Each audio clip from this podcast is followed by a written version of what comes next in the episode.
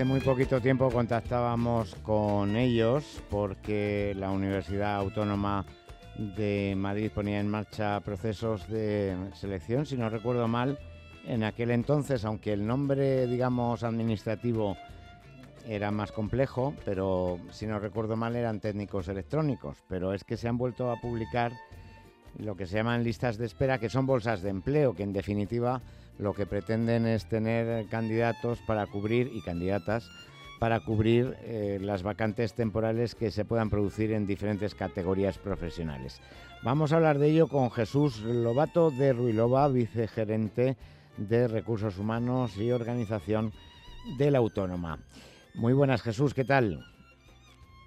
Eh, buenas tardes, Javier. Eh, muy bien. Lo primero quiero agradecerte una vez más a ti y, al programa que, nos deis un poco de visibilidad a la, Universidad Autónoma de Madrid en, todos, en toda la, materia de personal y en todos los procesos selectivos que, estamos convocando. Así que os quiero agradecer mucho que, que nos, que nos que contactéis con nosotros. Nosotros encantados porque estamos en el mismo barco del servicio público y tan bueno es para la Universidad Autónoma de Madrid que se difundan las vacantes que tiene como aquellas personas que quieren trabajar en vuestra universidad, porque estamos en un momento que aunque estemos hablando de listas de espera, pero en algunos casos, eh, como digo de broma, puede ser el inicio de una bonita amistad, ¿no? Con, con el candidato o la candidata que cubra esa vacante temporal.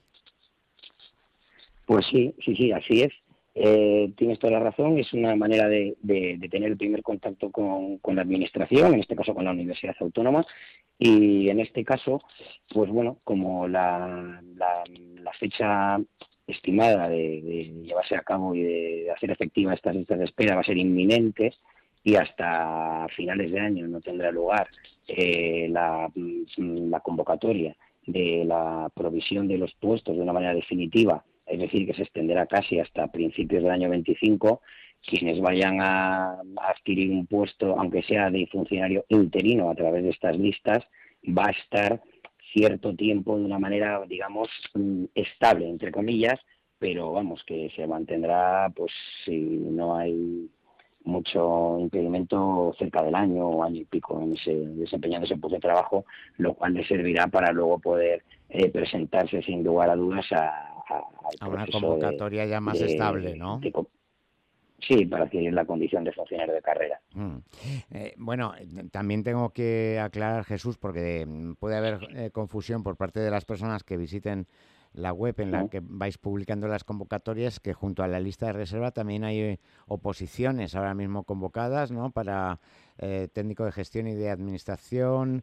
Eh, bueno, pues que, que, no paráis, me refiero, que tenéis un montón de posibilidades, no solamente temporales, sino también puestos más estables. Sí, hemos acabado de, bueno, se acaba de cerrar ahora hace nada unos plazos para adquirir la condición de funcionario de distintas escalas, diferentes escalas, técnica, de gestión y escalas especiales. También acaban de publicarse eh, convocatorias para adquirir la condición de personal laboral fijo y ahora en breve se va a volver a publicar otras eh, convocatorias para adquirir la condición de personal laboral fijo eh, dentro de, la Universidad Complutense en diferentes grupos eh, profesionales y distintos niveles. Esto, perdón, en la Universidad Autónoma es la segunda vez que me pasa.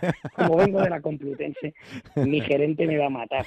Pero no te preocupes, que yo, yo también, como he pasado por varias emisoras, de vez en cuando se me escapa el nombre de otra. Sí, y, vamos a convocar ahora también distintos procesos selectivos de, personal laboral fijo. Bueno, pues todo eso... Es Lo eh, importante... Sí, dime. No. Digo que lo importante en este caso es de las listas de espera, estas que acabamos de publicar, son para, vamos a ver, se agotará el plazo de ambos eh, procesos el día 11 de marzo, por lo tanto todos los que nos están escuchando están en plazo ahora mismo para presentar sus solicitudes. Em, tienen muchas ventajas respecto a lo que es un proceso de la adquisición de la condición de funcionario de carrera. En el proceso de la escala administrativa se cuenta con un solo ejercicio frente a los tres que contaría una oposición para adquirir la condición de funcionario, con un temario sumamente reducido de 20 temas frente a los 39 que serían el proceso de oposición libre. Mm. Y en la escala administrativa de idiomas también contaría dos ejercicios el examen, el ejercicio común y el inglés obligatorio para esta escala especial que tenemos en la UAM y tendría solamente 18 temas frente a los 50 temas que cuenta el proceso de, oposición libre. Por lo tanto, yo animo a todos los que están escuchando tu programa para que, para que presenten su solicitud. Bueno, y ahora tenemos que comentar las Em, categorías profesionales, porque además son categorías en las que, bueno, yo creo que os van a llover las, las solicitudes, ¿no? Siempre lo, que tiene que ver con los administrativos siempre es muy llamativo. Sí, es una escala, las dos son escalas administrativas, una especial nuestra, que es escala administrativa con idiomas, de ahí que se exija ese examen de idiomas obligatorio, pero ambos son unos, podríamos decir, unos, son puestos superiores a la al mayor número de plazas que convocamos, que es la escala auxiliar de auxiliar administrativa de la UAM. En este caso es un nivel superior, es la escala administrativa, que sería una especie de un mando casi intermedio. Tienen un amplio abanico de, funciones a desarrollar tanto en las distintas facultades y centros en los que, con los que cuenta la, Universidad Autónoma como en, las distintas vicegerencias. el ámbito de aplicación de, la prestación de servicios es sumamente abierta, por lo tanto no son unas escalas eh, restringidas o muy limitadas en cuanto a la prestación de servicios se refiere, por lo tanto eh, yo animo a que cualquier persona que cumpla los requisitos de titulación, en este caso el bachiller, pues eh, pudiera presentar su, solicitud. Bueno, ya además comentabas que solamente hay eh, una prueba y que puede ser el primer paso porque mm, dentro de esa renovación que en todas las administraciones públicas se está produciendo, pues también afectará a la Universidad Autónoma de Madrid, que me imagino eh, que después de, mm, concluir los procesos de estabilización, pues empezará ya a ver las jubilaciones ¿no? que hay previstas dentro de la plantilla de la universidad. Sí, estamos exactamente, una vez que ya hemos he rebajado de una forma notable en la temporalidad, tal y como exigía la ley, la hemos bajado muy por debajo, la hemos dejado muy por debajo del 8%.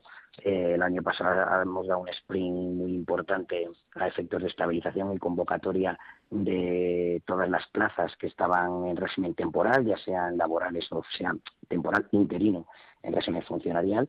Por lo tanto, ahora podemos decir que tenemos pocos huecos pocos huecos, ha habido movimientos a través de también de gente, de compañeros que han, que han sacado plaza en otras universidades, la mayoría, en la mayoría de los casos, y ahora estos huecos, junto con las jubilaciones que van a tener lugar, pues son las que cubriremos a final de año y en este, en este interim es cuando vamos a tener que tirar de todas estas personas que formen parte de estas listas de espera. Bueno, pues que lo sepan, porque de momento van a tener, como nos comentabas al principio de la entrevista, prácticamente un año ¿no? garantizado y a partir de ahí pues se pueden ir preparando para, para mm, prepararse las pruebas y, y, que ese año pues se convierta en un puesto de trabajo estable. Pues Jesús Lobato de Ruilova, un placer como siempre.